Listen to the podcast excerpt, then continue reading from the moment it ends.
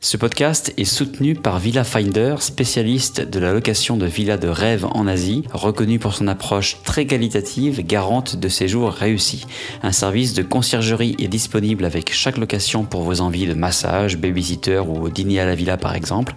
Bref, vous pouvez compter sur eux pour l'organisation de votre prochain voyage en Asie et n'oubliez pas de mentionner sur les routes de l'Asie lors de votre réservation car non seulement un arbre sera planté à cette occasion et vous profiterez d'une réduction spéciale de 50 dollars sur le montant total. Retrouvez-les sur villa-finder.com et merci à eux. Bonjour à tous et bienvenue sur les routes de l'Asie, épisode numéro 62, Découvrir le royaume du Bhoutan.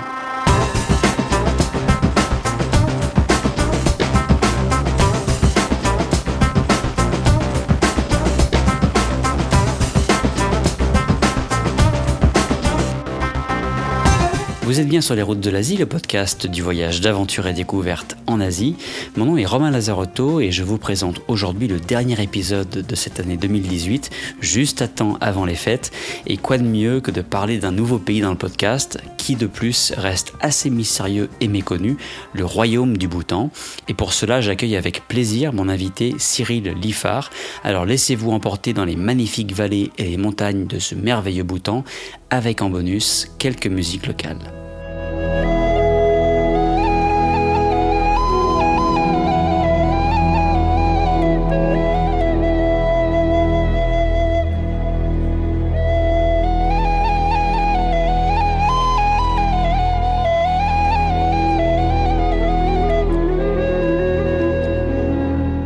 Eh bien bonjour Cyril, bienvenue sur les routes de l'Asie. Bonjour Romain.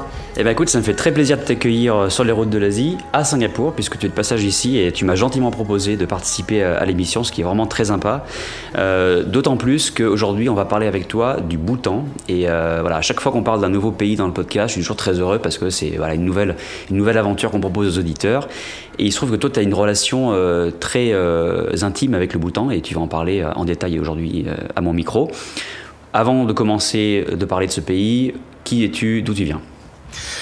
Romain, je, suis de Provence et euh, donc j'ai 58 ans et euh, j'ai fait mes études dans le, l'agriculture, en agriculture et euh, j'ai ensuite travaillé comme consultant pour principalement conseiller des domaines viticoles.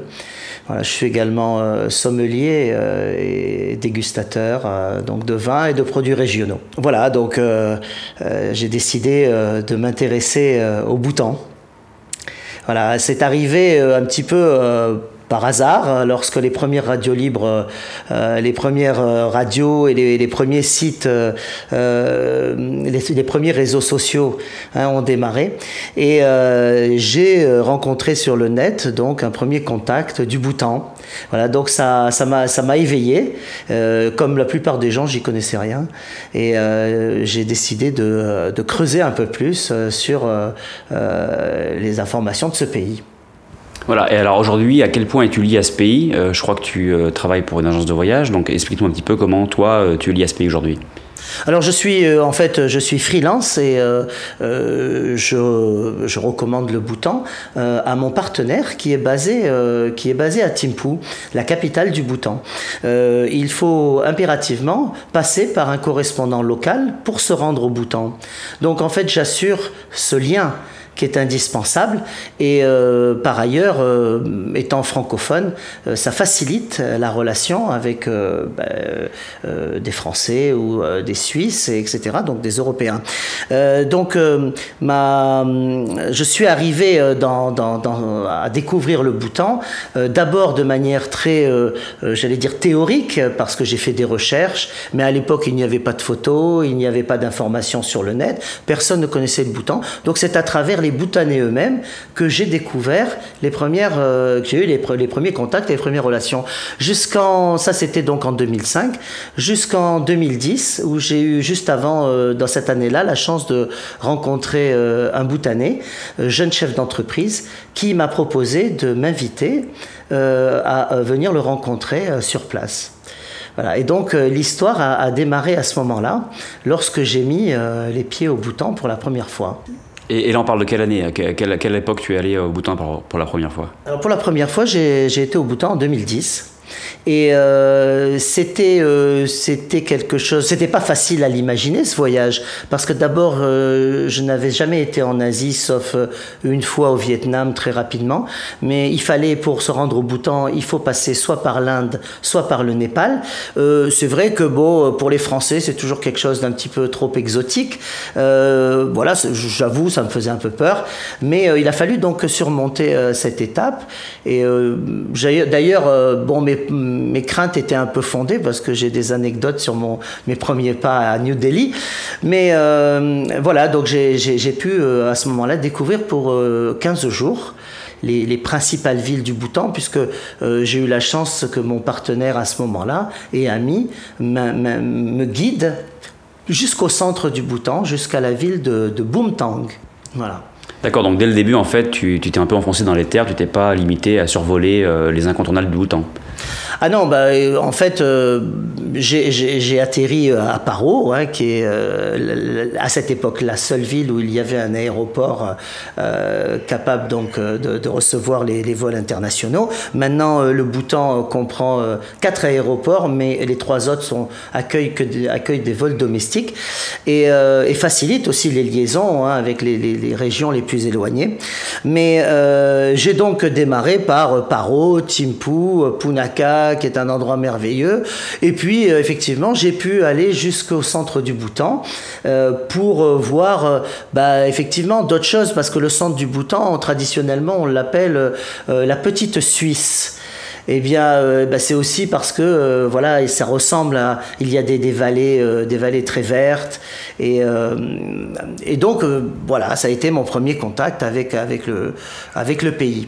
D'accord, bah c'est très intéressant. On va situer quand même pour commencer aussi la situation géographique du Bhoutan. C'est un pays d'Asie du Sud, je crois que c'est même le plus petit d'Asie du Sud. Euh, et il est comme le Népal, sans accès à la mer. Ça c'est important aussi de le signaler. Euh, il se situe à l'est de la chaîne de l'Himalaya. Je crois qu'il y a des sommets qui culminent vraiment très haut à plus de 7000 mètres. Et c'est vraiment un petit pays, hein, 300 km euh, d'est en ouest, 170 km euh, du nord au sud, avec deux immenses pays à ses frontières, l'Inde et la Chine. Tu parlais de l'Inde à l'instant euh, comme un des points d'entrée pour aller au Bhoutan, mais aussi aussi en fait très très proche, si on regarde bien sur la carte, du Népal et du Bangladesh. C'est juste qu'il y a des petites parties de l'Inde qui les séparent, notamment les, États du Sikkim entre le Népal et le Bhoutan, et puis l'Assam et le Bengale occidental entre le Bangladesh et le Bhoutan. D'ailleurs, ça me fait penser, j'étais moi en Inde plutôt cette année euh, en Assam, donc Guwahati euh, et, ailleurs. Et en fait, euh, je m'étais peut-être pas rendu compte à ce moment-là, mais on était très très près du Bhoutan. Quoi. On était à peut-être une heure de route du Bhoutan, je sais pas, mais quelque chose comme ça. Absolument, absolument. Bah, de, de Guwahati, bon, il faut un peu plus, un peu plus parce que ça prend deux heures et demie, trois heures.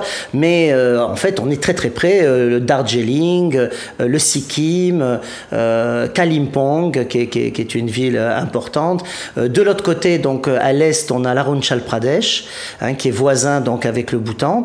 Et effectivement, euh, pour tout ce qui est de, des, entrées sud du Bhoutan, eh bien, on va traverser les États du West Bengal et, euh, et de l'Assam. Voilà. Alors, ce sont euh, initialement une partie de ces terres-là et appartenaient au Bhoutan hein, historiquement, mais bon, ils ont dû les restituer à l'époque où ils étaient sous protectorat britannique avant 1946. Alors c'est intéressant de parler de ça un petit peu de l'histoire du Bhoutan parce qu'en fait c'est un pays qui a des relations euh, forcément historiques avec tous ces pays dont, que j'ai cités, que ce soit euh, la Chine avec, avec le Tibet, euh, l'Inde, le Népal, etc. Parle-nous, bon, pas, en, dans les, pas en grand détail mais dans les grandes lignes, parle-nous un petit peu de l'histoire de ces derniers siècles et, qui font qu'aujourd'hui on a ce qu'on appelle le royaume du Bhoutan parce qu'on l'a pas encore dit, mais le Bhoutan c'est un royaume. Donc parle-nous aussi de son histoire sur ces derniers siècles. Bien, alors il y a, eu euh, au fil des, âges hein, euh, différentes étapes. Euh, ce qui est important de dire pour commencer, c'est que le, le Bhoutan n'a jamais été colonisé. Il a été sous protectorat britannique à l'époque indienne, mais donc il y, a, eu parfois des tensions. Ils ont dû mener des combats qui ont été souvent de courte durée, parfois gagnés, parfois perdus, mais ils n'ont jamais été colonisés. Ça, c'est important. Alors historiquement, euh, on, remarque que c'est plutôt aux alentours de 746 avant Jésus-Christ qu'on voit apparaître Guru Rinpoche, qui est une figure très très importante donc du Bhoutan, hein, qu'on qu'on retrouve effectivement dans tous les monastères. Et l'histoire, la légende dit qu'il a, il a volé sur le dos d'un tigre. Alors c'est important de le mentionner parce qu'au Bhoutan, un des euh, monastères les plus fameux, les plus réputés, euh, et sacré euh, également, s'appelle la tanière du tigre, qui s'appelle c'est Taksang et qui est aussi un des monastères les plus hauts d'Asie.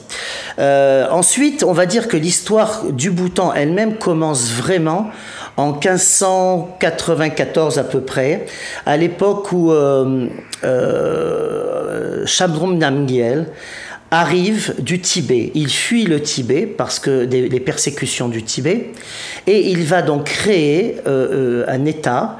un État bhoutanais. Donc voilà, il essaye de, de construire quelque chose après sa fuite.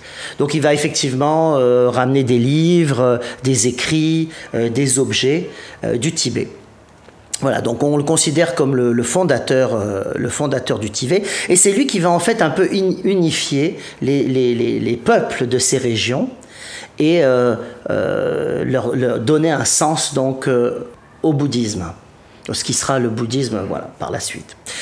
Voilà. Alors ensuite, on va dire euh, euh, une des grandes dates qui me, date qui me vient à l'esprit, c'est 1692 où justement euh, un des premiers grands monastères a été bâti que nous appelons Taxang, qui est sur les hauteurs de Paro.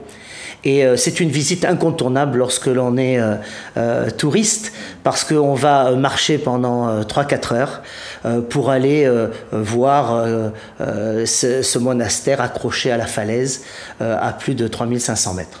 Oui, le Bhoutan est connu pour ses monastères très escarpés. Enfin, ça fait partie des images qu'on a en tête quand on parle de Bhoutan, c'est ces monastères. Parfois, on se demande même comment ils tiennent dans la montagne, quoi. Oui, alors d'ailleurs, on peut pas. il euh, bah, faudrait presque une demi-vie pour aller euh, tous les, découvrir. Et euh, même personnellement, j'ai eu beau essayer d'en de, découvrir le, plus possible. En fait, il y en a toujours. Ils sont souvent très isolés et parfois demandent des, demi, des journées de marche, voire plus. voilà. bon, pour les touristes, évidemment, on, choisit plutôt des sites plus accessibles, mais qui sont néanmoins remarquables.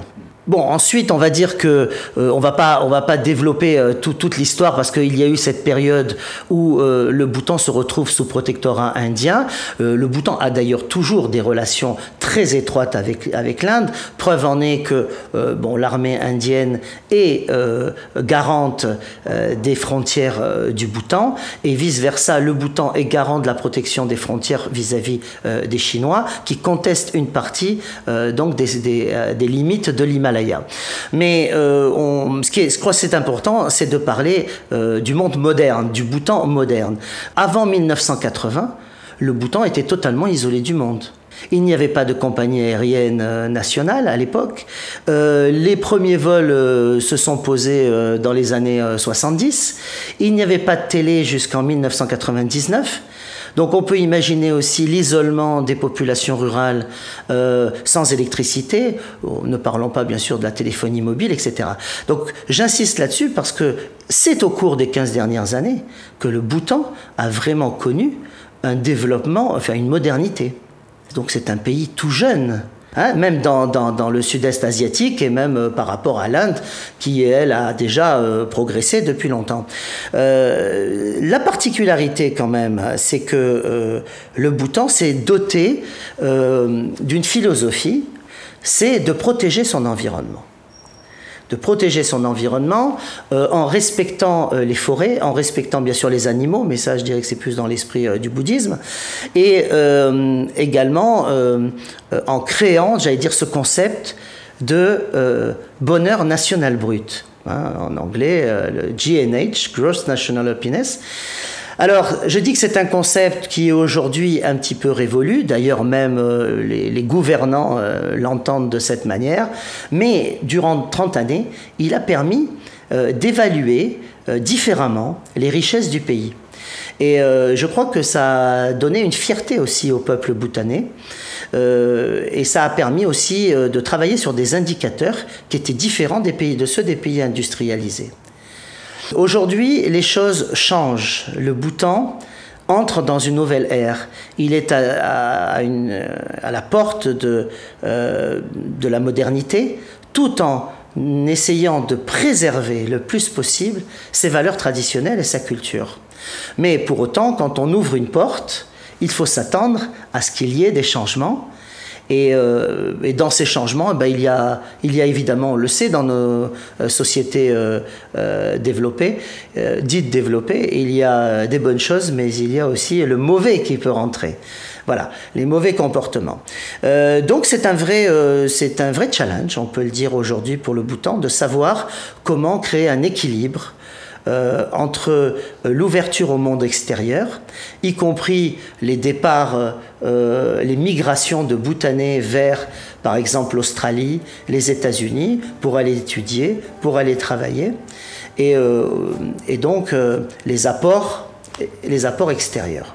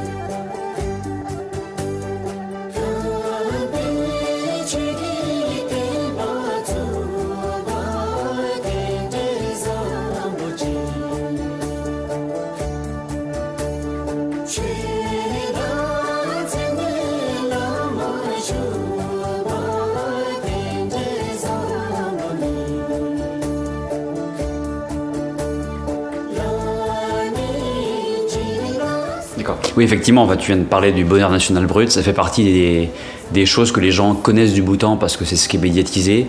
Euh, c'est même un peu un cliché maintenant. Les gens disent Ah, c'est le pays le plus heureux du monde. Je suis pas sûr que ce soit le pays le plus heureux du monde. Mais le fait est qu'ils mesurent le développement de leur pays et donc de, leur, de leur population très différemment des pays développés ou en tout cas en fort développement. Et c'est vrai qu'ils sont en plus coincés entre la Chine et l'Inde qui sont des opposés. Parce qu'au final, le développement euh, de ces deux pays-là n'a rien à voir, j'imagine, avec la philosophie même du Bhoutan. Euh, donc l'histoire est intéressante. Est-ce que tu peux aussi nous expliquer, parce que c'est un royaume, donc comme je le disais, quelle est l'importance du roi dans, dans, ce, pays euh, Est-ce que c'est une... Alors je crois que la monarchie est devenue une monarchie constitutionnelle, c'était une monarchie absolue il y a encore euh, une dizaine d'années. Donc explique-nous un petit peu aussi le rôle et l'importance du roi. Oui, alors c'est important parce que le peuple est aimé par son roi et vice-versa. Et ça, on le sent très bien. Donc il s'agit du cinquième roi du Bhoutan, qui était d'ailleurs le plus jeune monarque euh, sur Terre, lorsqu'il a euh, pu prendre son trône, euh, donc en 2008.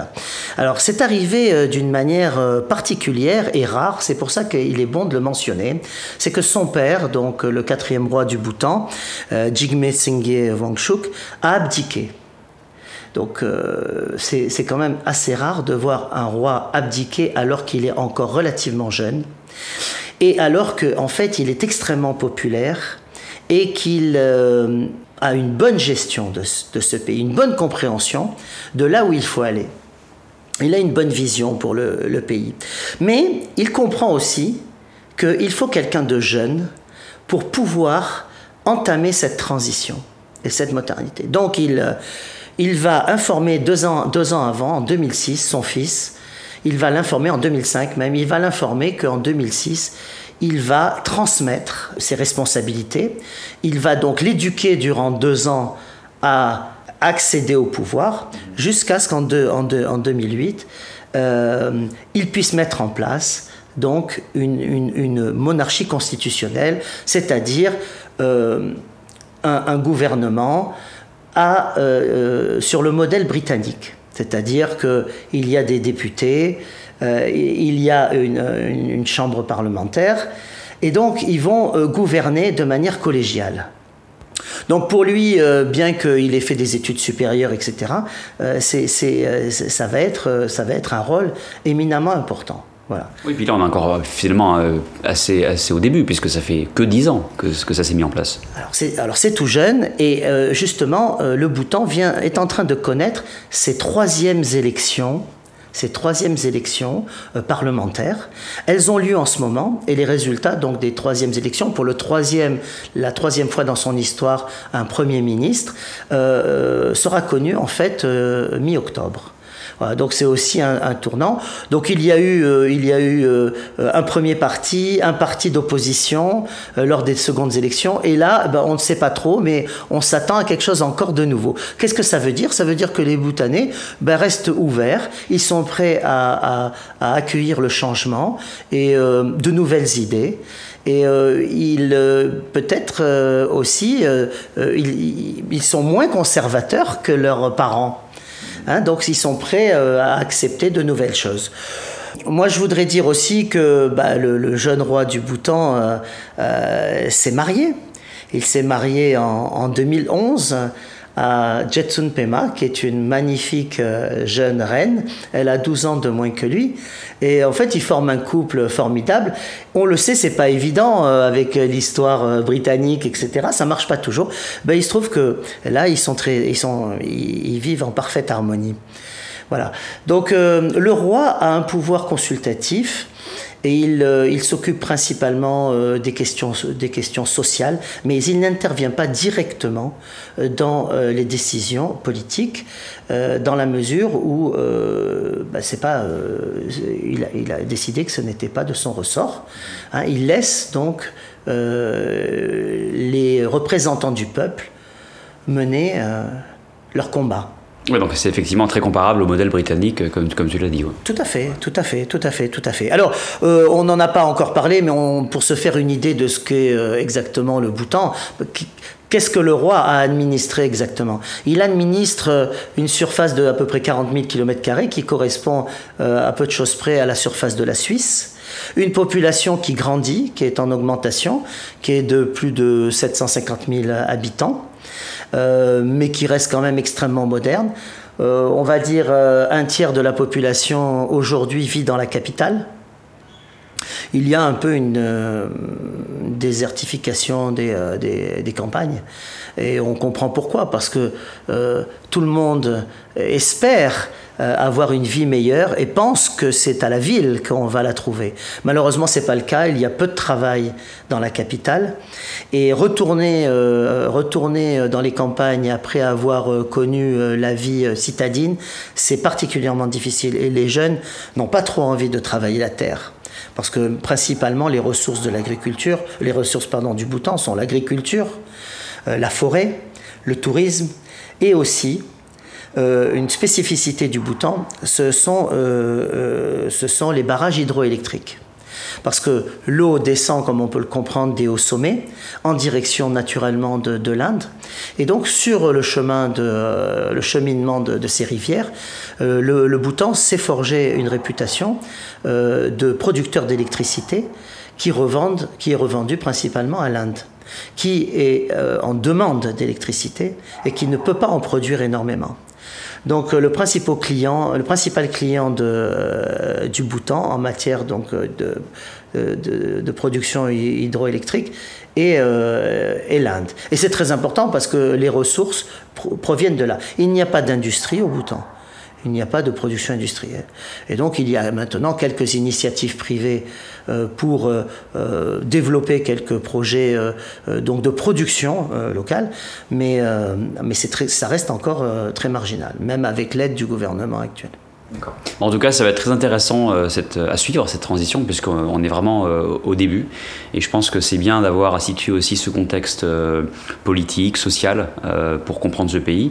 Alors, on va rentrer un peu dans le voyage maintenant, puisque comme tu le sais, Sur la route de l'Asie, c'est un podcast avant tout dédié au voyage d'aventure et de découverte. Et le Bhoutan, finalement, ce qui est intéressant, c'est de le situer aussi dans, euh, dans les attentes des voyageurs, puisque euh, j'ai parlé de tous ces pays qui entourent le Bhoutan, euh, et finalement, des monastères tibétains, on peut en voir au Sikkim, on peut en voir bien sûr au Tibet, des belles vallées, on peut en voir en, en, en Arunachal Pradesh, on peut en voir. Finalement, le Bhoutan, c'est un peu un condensé de tout ça, mais c'est un tout petit pays. Mais il faut aussi comprendre qu'est-ce qu'on peut voir, qu'est-ce qu'on peut trouver au Bhoutan de plus que par rapport à ces pays donc limitrophes. Et pour commencer, je pense qu'il faut comprendre aussi sa géographie puisque euh, il y a un peu trois régions au Bhoutan. Euh, il y a la région du sud qui est euh, voilà climat climat tropical où il fait chaud, où on peut comparer ça au nord de l'Inde. On a le centre où c'est ces belles vallées où se trouve la capitale de Thimphu, et puis le nord les montagnes, l'Himalaya. Donc je pense que c'est assez bien résumé. Tu vas pouvoir ajouter bien sûr des détails si tu le souhaites. Mais explique-nous déjà comment situer le Bhoutan d'un point de vue vraiment voyage par rapport à tous ces pays voisins. Oui, tout à fait, Romain. Euh, tu l'as bien dit, c'est-à-dire que ça part, c'est divisé en trois, en trois zones euh, du nord au sud, mais également en trois zones d'ouest en est. C'est-à-dire, euh, je vais aussi décrire qui sont des régions totalement différentes et enclavées. donc, on, va, on va pouvoir parler de cela. ce qui est important, je pense, de, de réaliser, c'est que d'abord, aller au Bhoutan, euh, c'est euh, le fruit euh, d'une longue réflexion. On ne va pas au Bhoutan comme on va en Thaïlande sur un coup de tête. D'abord parce que le budget n'est pas le même et parce que aussi l'accès n'est pas le même. donc c'est le fruit d'une longue réflexion, souvent d'un rêve. Moi, on me dit souvent, des personnes me disent, bah, le Bhoutan, ça me fait penser au Tibet, au voyage d'Alexandra Davinel, et, etc. Oui, c'est vrai parce que ça nous a fait rêver et, et on se dit même, enfin tout c'était mon cas, est-ce que je vais être capable d'aller au Bhoutan? C'est pas facile, c'est pas si facile que ça. Donc euh, on arrive au Bhoutan d'abord euh, par euh, la compagnie nationale du Bhoutan, ça veut dire qu'en fait il faut transiter soit par la Thaïlande, soit par Singapour, soit par l'Inde, soit par le Népal. D'accord? Donc déjà, ça permet dans certains cas d'étendre son voyage. On ne va pas au Bhoutan que pour aller au Bhoutan, mais on peut aussi euh, faire une escale à Kathmandu, on peut faire une escale à New Delhi ou à Calcutta, euh, on, peut, on peut passer par, euh, par, par, Bangkok, on peut visiter Singapour, bon là c'est un petit peu plus loin si on vient du côté asiatique.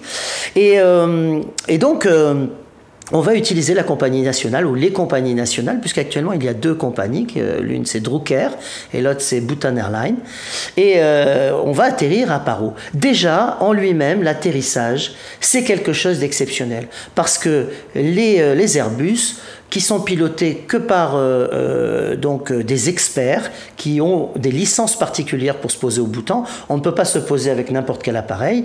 même la famille royale britannique, ayant visité le Bhoutan, a dû utiliser un appareil de la compagnie nationale bhutanaise, puisque seuls les pilotes sont habilités à voler. Ouais, alors explique-nous, parce que je crois, j'ai vu moi des vidéos, c'est assez connu pour ça aussi, l'arrivée donc cette piste d'atterrissage. Je crois, si je me trompe pas, qu'il faut faire un virage un peu en dernière minute avant, avant de s'atterrir. Donc explique-nous un petit peu l'arrivée oui, alors d'abord, euh, on commence par euh, environ 10, 10 minutes, 10-15 minutes. Lorsqu'on arrive par exemple du Népal euh, ou de l'Inde, on va survoler les frontières du Sikkim. On va voir d'abord, d'abord on va survoler, on peut voir l'Everest, un peu plus loin du côté népalais. On voit donc tous les sommets de 7000, on survole toute la chaîne de l'Himalaya. Rien que ça, c'est un énorme privilège. La plupart du temps, c'est dégagé. Donc on voit ça d'une manière exceptionnelle jusqu'à arriver à l'entrée donc des frontières du Bhoutan au Sikkim où on voit trois magnifiques sommets de plus de 7000.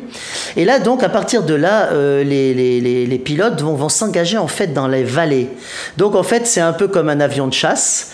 Euh, il va donc être et on va avoir de chaque côté de, à droite et à, bâbord et à tribord, si on peut dire comme ça, on va avoir donc les montagnes et on est donc dans les vallées, on vole dans les vallées encaissées jusqu'à arriver euh, à proximité donc de l'aéroport de Paro où effectivement tu connais bien euh, euh, l'histoire, le, le, pilote va devoir faire des manœuvres très délicates pour pouvoir approcher donc la piste d'atterrissage. C'est effectivement un virage très très très très, très et à la fois il faut descendre très très vite et contrôler l'avion pour se mettre dans l'axe de la piste. La piste est relativement courte. C'est pas euh, un atterrissage dangereux, c'est un atterrissage spectaculaire. Et euh, donc on voit toute on peut comprendre toute la virtuosité du pilote. La première fois c'est très impressionnant. Bon les fois suivantes j'allais dire on s'y on, s'y prépare et euh, et à la fois, ben, ça donne des émotions, mais c'est quand même pas désagréable pour juste euh, arriver dans un pays exceptionnel. Donc en fait, on n'est même pas encore arrivé dans le pays, on n'a pas encore posé le pied à terre, qu'on a déjà vécu une aventure, quoi. Oui, alors c'est une aventure, d'autant plus qu'en fait, les derniers, euh, j'allais dire, les, quelques kilomètres qui précèdent l'arrivée, euh, on commence à voir euh, des, euh, des, montagnes qui peuvent être enneigées lorsque on arrive au mois de janvier, au mois de février, au mois de décembre. Aussi, on commence à voir l'architecture du Bhoutan avec des maisons traditionnelles en bois, donc des, des, des vieilles bâtisses, des vieilles fermes. Et puis, bah, bah, toutes les rizières, le, paysage aux alentours, euh, voilà, les, montagnes élevées. Oui, c'est magique, euh, c'est inattendu. Et euh, on peut dire que le premier choc, le premier choc, il vient de là, c'est-à-dire on, découvre quelque chose qu'on n'a pas imaginé et même quand on a vu euh, des reportages etc, ça reste quand même un étonnement. Alors les Bhoutanais, ils, parlent de nous comme ça, ils nous appellent les, les c'est-à-dire les étrangers, et ils disent euh, tu verras, tu vas euh, quand tu vas arriver au Bhoutan, tu vas verser une larme, tu vas pleurer, mais quand tu vas en partir, tu vas également pleurer. Alors on se dit bah, c'est une anecdote et en fait je l'ai par moi-même vérifié, parce que c'est tellement émouvant que c'est effectivement ce qui se passe. C'est très très fort, c'est une très très forte émotion. Nous faisons une petite pause dans l'interview pour que je puisse vous parler de Very Local Trip qui me soutient dans le développement de ce podcast et qui vous propose de découvrir ou redécouvrir l'Asie sous un œil nouveau en vivant des expériences urbaines originales au sein des grandes villes asiatiques. Leur concept est simple, vous serez mis en relation avec un ami local francophone qui vous fera découvrir sa ville lors d'une balade instructive et chaleureuse conçue sur mesure en fonction de vos envies. Voilà une bien belle occasion de s'aventurer dans des quartiers authentiques tout en échangeant sur la vie locale et les bons plans de la ville. Si ça vous intéresse, n'hésitez pas à les contacter de ma part bien sûr via leur site verylocaltrip.fr. Je connais personnellement l'équipe qui est derrière cette belle initiative, c'est 100% validé par sur les routes de l'Asie, donc vous pouvez y aller les yeux fermés et moi je les remercie pour leur soutien. Retour à l'interview. Ok, bah écoute, là on arrive à Paro, qui n'est pas la capitale. Euh, la capitale c'est Thimphu, mais bon, c'est par Paro qu'on arrive, donc bon bah commençons le voyage. Euh, on va où une fois qu'on arrive à Paro? Alors d'abord on arrive à, 2200 mètres d'altitude, donc il faut s'acclimater. Euh, donc en général, euh, effectivement, euh, les, voyageurs passent la première nuit à Paro et bah, ça va être un, moment de, repos après un vol quand même qui est souvent fatigant depuis particulièrement l'Europe. et donc là, Paro, bah, premier contact, bah, c'est la population, l'agriculture, population locale, agriculture, les maisons traditionnelles. Euh, il faut savoir qu'on est, on est quand même bien reçu euh, euh, au Bhoutan. Il y a un niveau d'hôtellerie qui est de 3, 4, 5 étoiles et même prestige. C'est-à-dire que ça non plus, on s'y attend pas. Donc, bien sûr, lorsqu'on veut du prestige, ben, il va falloir mettre un peu la main au porte-monnaie. mais, mais sinon, tous les voyageurs sont accueillis minimum dans des 3, 4 étoiles. Alors après, on peut aussi aller dans les fermes auberges. Hein, on, peut, on peut visiter les fermes. Donc, on va, on va avoir ce premier contact avec la, vie, euh, la, vie, de Paro. Paro, il y a plusieurs monastères, euh, certains d'ailleurs très anciens. Et ensuite, donc le lendemain, donc en général, on prend la route pour Thimphu. C'est 45 euh, minutes. On arrive dans une capitale qui s'est beaucoup développée ces dernières années, qui, à l'époque, quand je l'ai découverte, ressemblait plus à un gros village, à un gros bourg. Bon, maintenant, on peut dire c'est euh, c'est une vraie ville, euh, assez urbanisée. Et euh, la, particularité de, de, Thimphu, c'est qu'on peut y trouver principalement un très gros marché qui qu'on appelle le weekend market, donc qui démarre du vendredi au dimanche, où là, on va découvrir, bah, comme dans tous les marchés locaux, l'artisanat. Les produits les produits régionaux. Mais on va aussi euh, on, va aussi se familiariser donc avec la vie euh, la vie économique, la vraie vie économique et politique du pays puisque tout est concentré à Thimphu. En général, on ne reste pas très longtemps à Thimphu, à comme dans toutes les capitales. C'est pas ce qui est le plus remarquable. Et on va vite donc prendre la route pour se rendre à Punaka. Punaka possède un, très très beau et, et ancien dzong. au bord d'une rivière majestueuse. majestueuse Alors, juste préciser ce que c'est qu'un dzong, c'est une sorte de monastère forteresse, c'est ça? Oui, c'est ça. Euh, ce sont des, forteresses qui, euh, donc, maintenant, sont bien sûr, j'allais dire, habitées par, les moines, les lamas. l'architecture est très, très particulière, très rehaussée, en bois, de, charpente bois, et le plus souvent en briques, en apparence briques blanches, peintes à la chaux. Et à l'intérieur, ce sont en fait toutes les reliques, euh, tous les écrits et euh, également bah, de très très belles statues. Voilà, donc c'est un privilège aussi euh, de, visiter ces monastères et particulièrement dans l'environnement, dans un environnement naturel d'une extrême beauté. Voilà, donc souvent Punaka donc est une est une c'est l'étape incontournable de l'ouest euh, du Bhoutan. Donc jusqu'à Punaka, et un petit peu dans les hauteurs, il y a une vallée euh, qui, se, qui se nomme Gangte, euh, qui est une vallée très isolée, très froide. Euh, on s'y rend généralement pour euh, découvrir des, animaux qui sont des oiseaux extrêmement rares qu'on appelle les, les, black crane neck, c'est-à-dire un petit peu comme des cigognes, voilà, à la tête noire et qui sont rares et qui restent une grande partie de l'année dans cette région-là uniquement du Bhoutan. Voilà, donc ça c'est l'ouest du Bhoutan qui est un classique que l'on peut faire en une semaine. Hein, qu'on peut parcourir en une semaine. Maintenant, si on est beaucoup plus curieux et qu'on a envie d'aller plus loin, il va falloir allonger euh, le temps de voyage. Alors, avant d'allonger le temps de voyage et de voir où on peut aller avec toi, il faut préciser une chose qui est quand même très importante, c'est que le Bhoutan protège énormément son environnement. C'est un pays euh, où vraiment le tourisme responsable et, durable euh, a vraiment un sens. Et pour, pour ce faire, pour être sûr que le pays arrive à protéger son environnement et sa culture, ses traditions, ils limitent le tourisme. Alors je crois que j'ai vu dans les chiffres, le tourisme a commencé très vaguement dans les années 70-80 et on parlait de quelques centaines de touristes par an, qui sont montés à quelques milliers dans les années 90, etc. maintenant, je crois qu'on arrive à des chiffres un peu, plus, plus élevés, mais bon, ça reste de l'ordre de 2 à 300 000 touristes par an maximum en ce moment, ce qui est très très peu par rapport à tous les pays euh, ailleurs dans la région. Mais du coup, pour ce faire, ils imposent une taxe journalière, et je crois qu'il faut quand même en, parler, parce que le Bhoutan c'est du tourisme un peu privilégié. Donc parlons aussi de, ces conditions. Euh, on va pas au bouton comme ça. Non, alors on va pas au bouton comme ça, et j'allais presque dire heureusement, bah, parce que finalement, sinon, ils ne pourraient pas protéger. Alors, euh, pour répondre donc à cette question euh, qui, qui, est importante, il y a le gouvernement a décidé donc d'un prix fixe euh, de journée, bon, qui, qui, évolue légèrement en fonction de la haute et de la basse saison. Et euh, ce, montant, en fait, euh, qu'on appelle un package tour, hein, où tout est inclus dedans, le guide, le chauffeur, les visites, la nourriture, l'hébergement d'un certain niveau, etc., il est de 200 ou 250 dollars, entre 200 et 250 dollars par nuitée donc au bouton. Donc ça c'est pour tout le monde pareil. Et dans, cette, euh, dans ce montant, il y a une taxe, une redevance qui est euh, prélevée par le gouvernement, qui est de 65 dollars pour la préservation de la culture et de l'environnement. Donc il faut savoir que quand on vient euh, visiter le bouton, on contribue aussi à la conservation.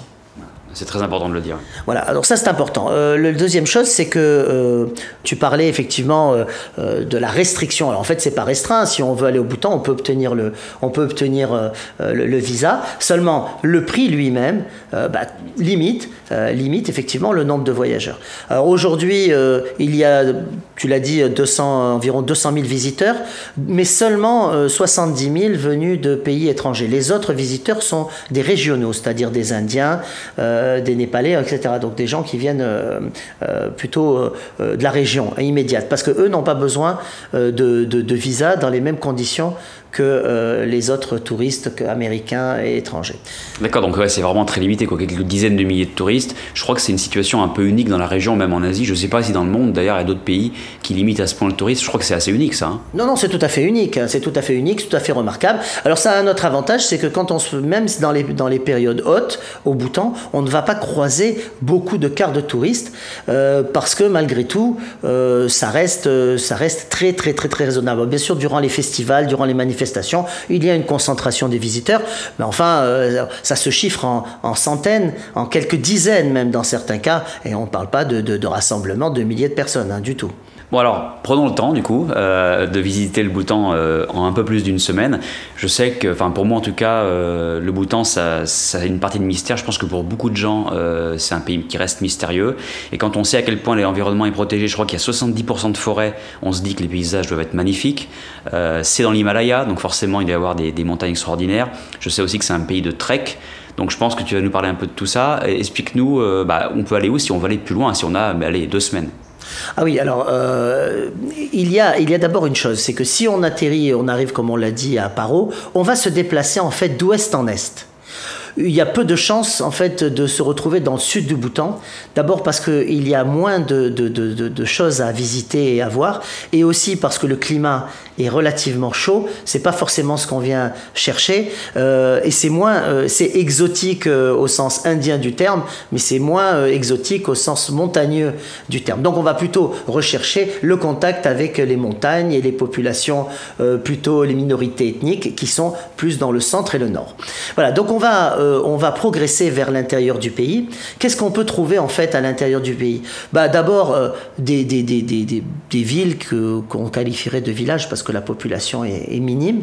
Euh, il y a peu, peu, très peu de voitures en fait. dès qu'on quitte la capitale, on va, on va vraiment croiser des taxis, des bus publics, mais, très, mais relativement peu de voitures individuelles parce qu'en fait, les, les, Bhoutanais bah, se déplacent que par nécessité. ils ont la possibilité de se déplacer à l'intérieur du Bhoutan, donc par la route centrale, mais ils ont la possibilité de se déplacer par l'extérieur aussi, par, par la route de la Sam. Euh, donc euh, on ne croise, pas, croise pas beaucoup de monde. Et euh, pourquoi, pourquoi traverser le centre du Bhoutan? Bah, Pour voir effectivement des dzongs, c'est-à-dire des monastères comme on l'a dit, des populations qui ont, j'allais dire, des des, des, des, des, vies euh, qui sont aussi légèrement différentes, puisque ce sont les vies de la campagne. Hein, on va voir plus d'endroits isolés, euh, des petits villages. Et en général, l'objectif, c'est d'aller à Boomtang. Pourquoi on appelle la petite Suisse Boomtang Parce qu'il y, y, a effectivement beaucoup de sites sacrés euh, et euh, euh, principalement donc la famille royale était originaire de, ces régions-là. Donc en fait, il y a beaucoup de richesses historiques et archéologiques. Pour aller au-delà de cette région de Boomtang, de cette vallée de Boomtang, qui est une vallée verte où on peut trouver des vaches, on peut trouver du fromage, on va trouver d'ailleurs euh, des bières locales, etc. Pour aller au-delà, il, faut prendre le temps et c'est vraiment, euh, on va à la recherche des contrées les plus lointaines. Alors, euh, les contrées les plus lointaines, donc j'ai donné le nom de Boomtang pour le centre, on va se diriger vers Trashigang et Trashiyangse. Et également, en général, on va sortir, on va pas revenir vers Paro, on va sortir par la frontière euh, donc euh, du sud du Bhoutan qu'on appelle Samdron Dzongkar. Donc toutes ces régions-là euh, peuvent nous amener, toutes ces, toutes ces, ce secteur-là peut nous amener à découvrir une minorité ethnique avec, si on décide de faire un long trek, qui s'appelle donc, la minorité s'appelle Brokpa, sont les Brokpa, et ce sont des nomades qui vivent donc dans, dans une région très isolée. Alors c'est un trek qui dure 5 jours, et euh, bon, qui permet d'aller découvrir euh, euh, des, populations, ils sont quelques centaines hein, seulement, vivant donc avec de manière nomade, mais nomade sédentaire. Par contre, au nord, au nord de Punaka, j'en ai pas parlé initialement, il y a une, minorité ethnique qui s'appelle donc les Layap, qui portent un joli petit chapeau pointu, qui sont des éleveurs de yak. Et ils ont une particularité, donc aussi, il, euh, euh, il collecte, il ramasse ce que l'on appelle l'or. Euh, l'or du Bhoutan. C'est en fait une petite chenille qui a été colonisée par un champignon qu'on appelle le cordyceps. C'est très connu dans les régions himalayennes du Tibet. Donc ce, ce produit-là est utilisé donc pour soigner euh, depuis des, euh, décennies, hein, euh, surtout dans la médecine chinoise. Et il a vocation donc d'être utilisé donc en médecine chinoise. Et il a une valeur très très élevée. Il se revend et, grâce à, à ce, cet apport financier, les minorités ethniques aujourd'hui peuvent avoir des vies plus meilleures et plus stables. Voilà, donc les Layap et les, Bro les Brokpa, qui sont les deux euh, ethnies du Bhoutan. Et là, on parle de régions qui sont euh, vraiment hautes en altitude. On est dans la, les pieds dans la neige ou pas du tout? Oui, oui, non. Alors, euh, bon, euh, les Layab vivent au-dessus de 4500 mètres jusqu'à 5700, 5800 mètres. Donc, on parle de, des, des, régions de, de Gassa, on parle des, des régions de, de, de Lunana. Euh, et de l'Aya, qui sont euh, complètement enclavés dans, les montagnes du Bhoutan, hein, dans les montagnes de l'Himalaya.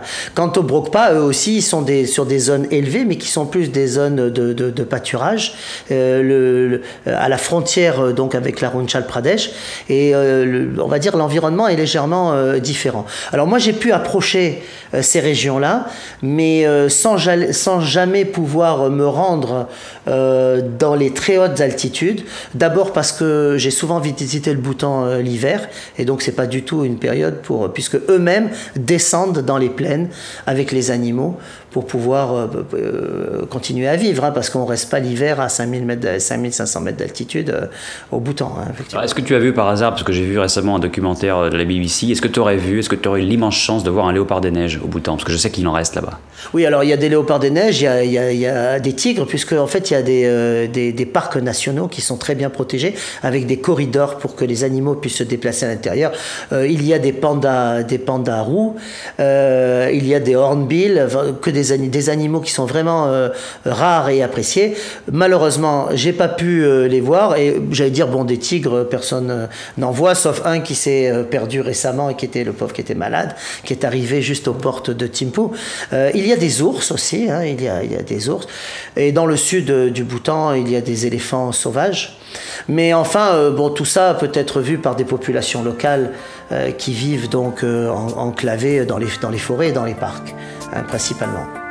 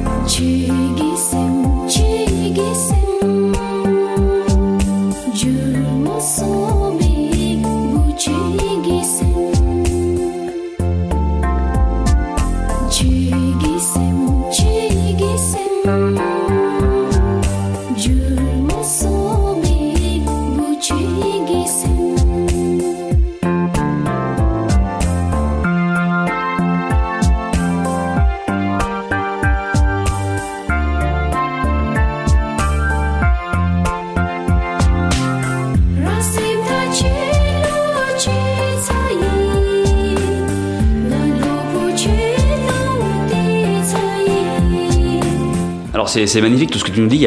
Bah, finalement, il y a pas mal de choses à faire. Hein, si on a voilà, deux bonnes semaines à passer au Bhoutan. Mais il semble aussi que le Bhoutan, c'est une terre d'activité euh, pour les gens qui veulent vraiment de l'aventure. Donc, euh, bah, parle-nous un petit peu aussi de ce qu'on peut faire en dehors de ces visites très culturelles euh, au Bhoutan en termes de voilà, d'activités sportives, physiques. Oui, bien sûr. Alors, au-delà de la découverte du bouddhisme, on peut faire au Bhoutan, on peut se déplacer à vélo. On peut faire de très très beaux treks. Euh, on peut également euh, euh, faire de la photographie animalière. Et alors là, c'est là qu'à ce moment-là, on peut voir les animaux en restant en poste fixe hein, dans des endroits et allant très très à l'intérieur des, des, parcs nationaux et des forêts. on peut pratiquer le rafting. On peut personnaliser donc les voyages, c'est ce que nous nous faisons le plus souvent, c'est-à-dire créer en fait un voyage sur mesure Lorsque, par exemple, on a des passions particulières, je m'intéresse à la médecine traditionnelle, on va orienter. Je m'intéresse à la méditation, on va orienter plutôt dans ce sens-là. Si, euh, par exemple, j'adore euh, tout ce qui est euh, les, bains d'eau chaude, le Bhoutan a énormément de sources chaudes et, euh, et de bains euh, dans des, dans, dans des galets euh, chauds hein, qu'on appelle des hot, stone baths. So, ça, c'est vraiment unique, c'est pas courant. ce sont pas les massages du reste de la Thaïlande. Donc, c'est unique. Voilà ce qu'on peut, on, peut aussi découvrir au Bhoutan tout au long du voyage et dans les différentes régions. D'accord, c'est super intéressant, c'est assez complet finalement, parce qu'on peut coupler euh, de la découverte vraiment culturelle, euh, ces, ces, ces ces monastères, euh, des minorités ethniques, des activités euh, sportives ou pour les photographes, donc c'est vraiment un très beau mix. On n'a pas encore parlé des Bhoutanais, mais je pense qu'il faut quand même qu'on y passe un petit moment, parce qu'une des particularités du Bhoutan, c'est aussi l'accueil, la gentillesse des, des, Bhoutanais. On parlait de ce bonheur national brut, donc tu vas peut-être aussi pouvoir nous répondre à la question, est-ce que vraiment les Bhoutanais sont des gens très heureux, mais de manière générale, quel est l'accueil qui est réservé aux, touristes, aux, visiteurs? Oui, heureusement que, le Bhoutan se distingue euh, par la, gentillesse, euh, l'amabilité du peuple, euh, les Bhoutanais sont très discrets. Et c'est pour ça que beaucoup de personnalités extrêmement connues, de stars américaines, peuvent se rendre au Bhoutan sans être ennuyés, parce qu'en fait, les Bhoutanais ne vénèrent pas les, les gens populaires. Donc en fait, ils les respectent, ils peuvent les connaître, mais euh, ils n'iront même pas la plupart du temps demander d'autographes ou de faire de photos. Et, donc euh, ça permet en fait à beaucoup de, gens d'être tranquilles. C'est très important. Il y a pas, je pense qu'il n'y a pas beaucoup de pays où euh, des stars mondialement connues peuvent, peuvent séjourner sans être ennuyés. Donc ça, c'est un point. le deuxième point, c'est que on peut participer au festival religieux euh, parce qu'il y a des périodes particulières et ça c'est des moments très forts où on va voir donc des danses euh, ancestrales euh, et, donc ça c'était plutôt au mois de mars, au mois d'avril, au mois d'octobre. Mais on peut aussi découvrir maintenant depuis peu l'écotourisme au Bhoutan. C'est important parce que ça se développe un peu partout. Et euh, l'écotourisme, ben, ça veut dire qu'effectivement, euh, il y a la protection euh, toujours de, la notion de protection de l'environnement, de gestion des ressources, d'éviter donc les, déchets, enfin comme on le connaît dans, la notion de développement durable. Le peuple lui-même il faut peut-être le dire, les auditeurs ne, le savent pas forcément, porte un habit traditionnel. Et ça, déjà, ça donne une tonalité. Donc, c'est la kira, euh, qui est une robe euh, pour les, femmes, et le go, qui est un, donc un habit complet euh, pour les hommes. et donc, on arrive au bouton, et c'est ça qui marque immédiatement. La plupart des personnes porte l'habit traditionnel. C'est pas une obligation le soir, on peut sortir en habit, euh, en habit plutôt moderne, mais quand, lorsqu'on va euh, travailler, lorsqu'on est euh, donc fonctionnaire, on doit, ou qu'on accueille des étrangers, on doit porter l'habit traditionnel. Alors pourquoi les Bhoutanais ben, sont, sont, sympathiques? Ben, Je crois que c'est d'abord parce qu'ils sourient. Euh, ils, sont, ils sont aussi réservés, mais ils aiment bien qu'on leur parle, ils aiment bien qu'on aille vers eux. Sont-ils les, gens les plus heureux du monde? Moi, je crois que ils ne sont pas fondamentalement malheureux, euh, mais que la société moderne les, les, a aussi un petit peu transformés et ils, ils ont des frustrations, frustrations, et que ces frustrations génèrent aussi quelques, hein, quelques, voilà. Donc il y a de la convoitise. On veut, euh, bah, on voudrait tout, tout le monde voudrait avoir une voiture. Euh, tout le monde voudrait, euh, bon, ils ont des portables, ça c'est, ça c'est clair. mais on voudrait être propriétaire de sa maison, on voudrait voyager. Voilà. Donc ça crée un petit peu des frustrations. Mais globalement, les familles, les Bhoutanais sont, sont très unis en famille. La, la, la valeur c'est la famille. Et donc ça, je crois que c'est très important dans toutes les sociétés lorsque la famille est, liée. Ça crée euh, de la joie et ça crée du bonheur et surtout euh, de la solidarité. Donc euh, de ce point-là. Maintenant, il y a des laissés pour compte au Bhoutan, même si l'éducation est gratuite, même si la santé est gratuite, sont des éléments très, très positifs. Mais bon, il y a des gens qui souffrent au Bhoutan. Et euh, j'ai peur qu'il y en ait malheureusement euh, de plus en plus, par justement ce décalage euh, économique hein, qui est, est aujourd'hui de mise. Oui, et puis tu as cité aussi tout à l'heure qu'il y a aussi une tendance de, de, jeunes qui partent aussi à l'étranger pour avoir leur part du gâteau mondial quelque part, quoi, pour aller se faire former dans des pays occidentaux, etc. Ça va aussi, je pense, s'accélérer inévitablement. Oui, alors il y a, il y a une diaspora euh, bhoutanaise, hein, une exode, euh, bon, euh, qui, qui, est, bien connue pour, deux motifs principaux. Soit gagner de l'argent, et puis parfois il faut, on est en charge de la famille, notamment l'aîné, a la responsabilité d'assurer d'assurer donc le quotidien hein, de ses parents, parfois des grands-parents et des frères et sœurs. Donc on va partir dans certains cas pour ce, but-là principalement économique, on va partir vers les pays des Émirats. Euh, donc euh, Abu Dhabi, euh, Dubaï, le Qatar, où on sait que la vie est dure et que c'est un sacrifice, ou alors on va partir faire des études vers l'Australie.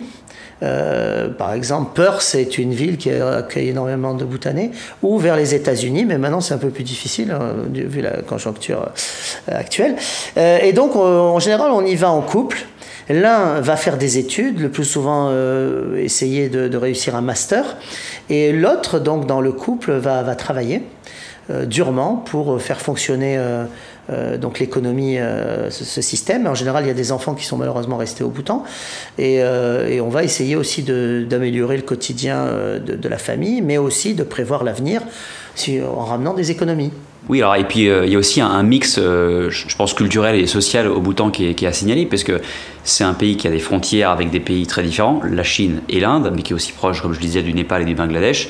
Donc est-ce qu'il y a des différences euh, marquantes dans, euh, dans le style de vie des gens, dans leur, dans leur manière de vivre, entre le Bhoutan du Nord et le Bhoutan du Sud? Parce que je sais que par exemple en Inde, euh, dans ces États donc, du Nord-Est, Assam, Arunachal Pradesh, etc., il y a des différences très marquantes, même au niveau du faciès des gens, où dans le Nord, ça va être type chinois, où le bouddhisme va prédominer, ou même l'animisme, et puis dans le Sud, ça va être les hindous.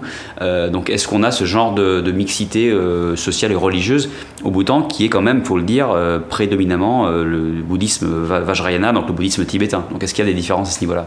Et Oui, bien sûr, parce que déjà, il y a 80% de bouddhistes, puisque bon, le Bhoutan a pour religion d'État le bouddhisme, et ça c'est d'autant plus rare, et c'est unique, même unique dans le monde.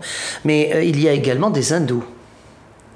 Il y a également des hindous, euh, donc qui, sont le plus souvent d'origine népalaise, qui sont des bhoutanais, euh, ancestralement d'origine népalaise. Et il y a aussi, euh, donc 2, 3 ou 4%, on ne sait pas exactement, mais des chrétiens, qui pendant longtemps ont caché la pratique de leur culte, mais qui aujourd'hui bon, peuvent le faire librement. Alors il n'y a pas des grandes églises hein, comme chez nous, mais en fait, bon, ils vont se réunir à la maison. Donc ça veut dire que cohabitent quand même trois grandes religions et euh, les Népalais, oui, on les reconnaît. Ils vivent le plus souvent dans les régions sud du Bhoutan. Pourquoi? C'est un peu difficile à dire, mais peut-être parce que les cultures, les, cultures les, cultures sont principalement dans le sud du Bhoutan où ils produisent euh, des légumes, des arbres fruitiers. Donc traditionnellement, ils ont l'habitude de, travailler la terre. Et puis aussi peut-être que le climat leur convient mieux. Voilà. Donc oui, on peut les reconnaître très facilement. Euh, par le faciès. Voilà. Euh, après, même chez les Bhoutanais, il y a différents, il y a différentes influences, mais il y a quand même des traits communs. Et ben c'est très intéressant aussi d'aller au bouton, je pense, pour voir ces différences. Euh, j'aimerais juste citer quelque chose parce qu'on a parlé tout à l'heure du bonheur national brut, on y revient. là où la plupart des pays dans le monde, si ce n'est tous les pays dans le monde sauf le Bhoutan, mesurent le, développement du pays au produit national brut, au temps, c'est le bonheur national brut. Et j'aimerais terminer euh, sur cette note en lisant vraiment quels sont les quatre piliers de ce bonheur national brut, juste pour, euh, pour donner une note un petit peu euh, d'espoir, parce que je pense qu'on peut saluer le Bhoutan pour ce qu'ils font en termes de protection de l'environnement et de la tradition. Ces quatre piliers, c'est la croissance et le développement économique responsable, la conservation et la promotion de la culture bhoutanaise, la sauvegarde de l'environnement et la promotion du développement durable, et la bonne gouvernance responsable. Donc il y a souvent responsable et durable. Nous, on en parle depuis quelques années dans nos pays. Je crois que ça fait 40 euh, ans déjà que c'est euh, à l'ordre du jour au Bhoutan. Donc je pense aussi que c'est important de voilà d'en parler, de, de, diffuser un peu cet enthousiasme autour de nous parce que c'est un pays à saluer à ce niveau-là. La nature, euh, les animaux, euh, le, respect même euh, voilà d'autrui sont des valeurs fondamentales. Et ça bon ben, c'est pratiquement c'est très bien pratiqué au Bhoutan et c'est inscrit dans la constitution. Donc aussi on doit le respecter comme une valeur fondamentale. Je voudrais quand même dire aux auditeurs que c'est pas compliqué. La langue du Bhoutan est le Dzongkha. Mais on n'a pas besoin de connaître le Dzongkha pour se déplacer au Bhoutan. Parce que tout le monde parle l'anglais l'éducation est en anglais et, en langue, euh, et en langue bhoutanaise. Donc on peut communiquer avec tout le monde, quel que soit l'âge. Alors justement, euh, tu viens de parler de la langue locale. On a la chance, l'immense chance d'avoir aujourd'hui avec nous Chimi, euh, qui nous vient du Bhoutan, qui est en ce moment à Singapour pendant quelques jours, qui va nous présenter rapidement et qui va nous dire un mot dans la langue locale pour inviter tous les auditeurs que vous êtes à venir au Bhoutan et pourquoi, à son avis, il faut venir visiter son pays? Donc qui est Chimi d'abord? Ah, Chimi Mangmo bah, nous fait l'honneur d'être, à Singapour pour venir euh, développer ses connaissances. Euh, elle travaille en relation donc avec le ministère de l'Agriculture. Et moi, euh, étant souvent volontaire pour le Bhoutan, bah, en tant que consultant, ma mission c'est d'aider et de contribuer donc au développement des connaissances. Alors elle est là et c'est une chance pour qu'elle puisse peut-être partager quelques mots avec nous en Dzongkha, sa langue maternelle. Alors Chimi, c'est à toi. nga chi do ge khap de nam simi ka tok to yip le te na tashil de so kara genro de nga chi do ge khap gi nam semi ga tok to yi su shuni la karin che Merci beaucoup, thank you. ok karin che? Ah, super, bah Cyril, qu'est-ce qu'elle vient de nous dire en gros, Jimmy? Bon, en gros, Chimi euh, a, a dit que c'est un petit pays, et ça c'est vrai, à l'air pur, la nature est protégée, luxuriante. Euh, elle invite les visiteurs euh, à venir découvrir un environnement de qualité euh, pour euh, euh, vivre un moment de bien-être, une paix intérieure, euh, vraiment un endroit anti-stress. Ça fait une très très belle fin à cette émission. Euh, Cyril, j'ai eu un immense plaisir à t'interviewer aujourd'hui. Euh, merci beaucoup d'avoir euh, voilà, proposé cette rencontre euh, en personne, c'est toujours plus sympa. Et puis, euh, bah, j'invite tout le monde à découvrir le Bhoutan. Je dis ça, moi je suis encore jamais allé, donc euh, voilà. Aujourd'hui, cette rencontre m'a donné un petit coup de pied à l'étrier pour l'imaginer, pour le considérer, pour un futur voyage. Clairement, ça fait partie des, comme on, comme dit, de la, de bucket list. En tout cas, moi, ça fait partie des pays qui, m'intriguent. J'ai appris beaucoup de choses et j'espère aussi que les auditeurs auront appris beaucoup de choses sur le Bhoutan. Un petit pays, un merveilleux pays. Et bah, encore une fois, merci. Et puis, je te laisse le mot de la fin pour conclure. Bah, je me fixe un objectif, c'est euh, Romain, c'est de t'emmener au bouton. ça, ça me paraît, ça me paraît bien. Et puis, euh, bah, je voudrais, euh, je voudrais inviter ceux qui sont, qui, ont toujours rêvé d'aller au bouton et, qui ont un projet, bah, à, nous, à nous consulter. Ils peuvent visiter le site qui s'appelle For euh, btravel, forbrowsertravel.com. Ils peuvent aller sur le site euh, et puis ils peuvent aussi se rapprocher de moi pour euh, euh, aborder euh, leur projet de manière très personnalisée. Euh, voilà, voilà ce que nous savons faire. Et, euh, ben, je leur souhaite bon voyage et peut-être même euh, j'aurai la chance de les accompagner. Voilà, et ben écoute, on mettra bien sûr la les façons de te contacter euh, et l'adresse du site sur le site de Sur la route de l'Asie. Donc les gens qui seront intéressés pourront s'y référer.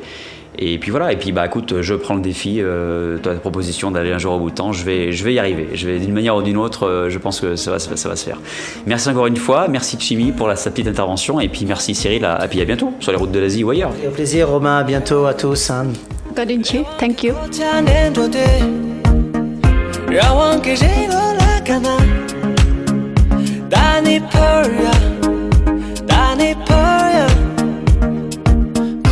Nous voilà au bout de cette interview de Cyril Liffard qui nous a fait découvrir le Bhoutan d'une bien belle manière. On a parlé de beaucoup d'aspects de ce petit pays et j'espère que ça aura attiré votre curiosité sur ce royaume himalayen. Merci à toi Cyril pour avoir partagé tout cela et pour aussi avoir fourni les musiques locales qui je pense ont vraiment apporté quelque chose à l'interview. Comme d'habitude, vous retrouverez tous les noms évoqués sur la page de l'épisode à l'adresse suivante sur lesroutesdelasie.com slash 62. Laissez-moi maintenant vous dire comment vous, chers auditeurs, pouvez m'aider à continuer de développer le podcast de plus belle en 2019 et au-delà. Et une belle façon de le faire, et qui ne vous prendra que deux petites minutes, c'est de laisser un avis et une note sur la page iTunes du podcast. Aujourd'hui, j'aimerais citer Ramaratara, qui a mis 5 étoiles en disant on s'évade, vos podcasts permettent de nous faire voyager et nous donnent d'excellents tuyaux. C'est un plaisir de vous écouter pour préparer de futurs voyages ou bien même pendant nos trajets interminables en bus en Indonésie et autres. Continue ainsi Romain. Fin du commentaire. Un grand merci à toi euh, de l'avoir posté. Tu vas peut-être commencer à organiser ton futur voyage au Bhoutan suite à l'écoute euh, de cet épisode. C'est en tout cas tout ce que je te souhaite. Et puis bien sûr, je continue l'aventure, d'autant plus si j'arrive à récolter davantage de soutien euh, via ma campagne de financement participatif sur Tipeee. Chaque petit soutien compte, même à partir d'un petit euro par épisode. Vous pouvez cliquer sur le lien en description ou aller sur mon site sur lesroutesdelasie.com pour faire cette démarche. Ce sera un bien beau cadeau de Noël pour le podcast et je remercie toutes celles et ceux qui ont déjà fait le pas. Et puis dans ce contexte de Noël et de fête bien sûr, pourquoi ne pas offrir un cadeau avec le logo de Sur les routes de l'Asie à vos proches euh, ou vous-même À chaque achat me sera versée une petite commission du prestataire avec qui je travaille et que j'utiliserai bien sûr pour développer le podcast. Vous retrouverez le lien euh, vers la boutique toujours sur mon site web. Sont disponibles euh, des t-shirts, casquettes, mugs et même des bodys pour bébés. Et je peux vous dire que ça rend très bien puisque voilà, je suis l'heureux papa d'un petit garçon depuis fin novembre, donc c'est testé et approuvé. Voilà, c'est tout ce que j'avais à vous dire pour clôturer cette saison 2018 où j'ai publié 9 épisodes au total. Alors allez les écouter si vous en avez manqué et surtout comme d'habitude, parlez-en autour de vous, répandez votre enthousiasme autant que vous le pouvez, cela m'aide beaucoup. Il me reste maintenant à vous souhaiter d'excellentes fêtes de fin d'année. Réveillonnez bien, entouré de vos proches. Prenez soin de vous, c'est important. Et puis moi, je vous donne rendez-vous en janvier pour la suite de nos aventures. Un grand merci pour votre écoute et votre fidélité que j'apprécie énormément. Passez de très bonnes fêtes et excellent voyage en Asie.